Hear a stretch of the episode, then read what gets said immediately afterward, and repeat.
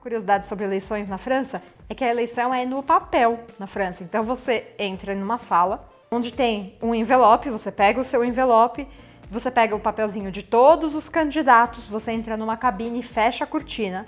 Aí você escolhe qual dos papeizinhos você vai colocar dentro do seu envelope, os outros você joga no lixo, fecha o envelope, sai da cabine.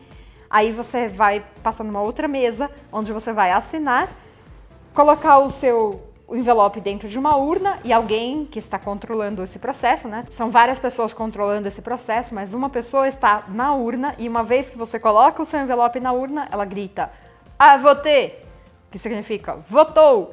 E aí, finalmente, você termina de assinar o último documento e voilà, e aí você pode sair feliz porque você votou. Mas lembrando que na França o voto não é obrigatório.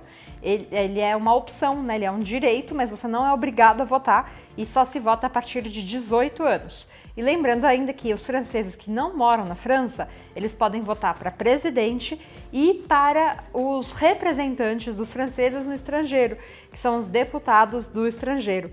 Então são os únicos cargos para os quais eu voto, porque eu estou aqui no Brasil. E aí, para votar, eu preciso ir no consulado. Mas antes de ir no consulado, eu preciso estar inscrita na lista eleitoral, na lista eleitoral. E aí sim, uma vez inscrita na lista eleitoral, quando chegam as eleições, eu sou convocada a ir votar.